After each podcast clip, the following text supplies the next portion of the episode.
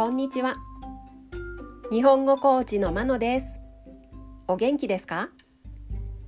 このポッドキャストでは日本語のいろいろな表現を紹介します。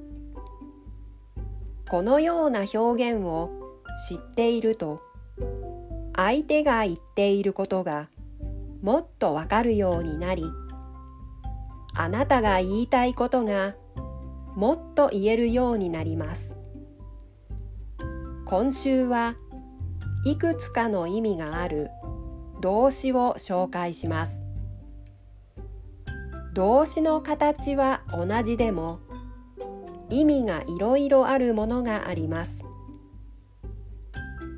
何かを言いたいときにどの動詞を使えばいいかわからない。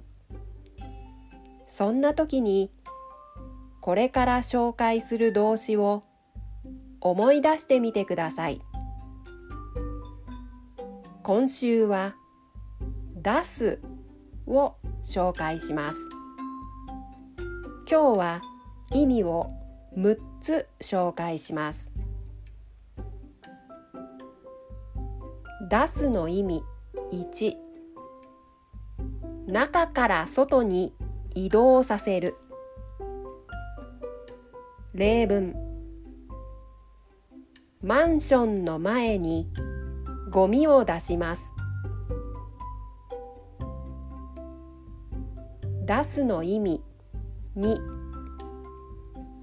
体の一部を前や外に動かす。例文。危ないので窓から顔を出さないでください。出すの意味。3乗り物を出発させる。例文。子供を迎えに行くために。車を出した。出すの意味。4校を卒業させる。例文。私の母は子供3人を大学まで出してくれた。出すの意味。5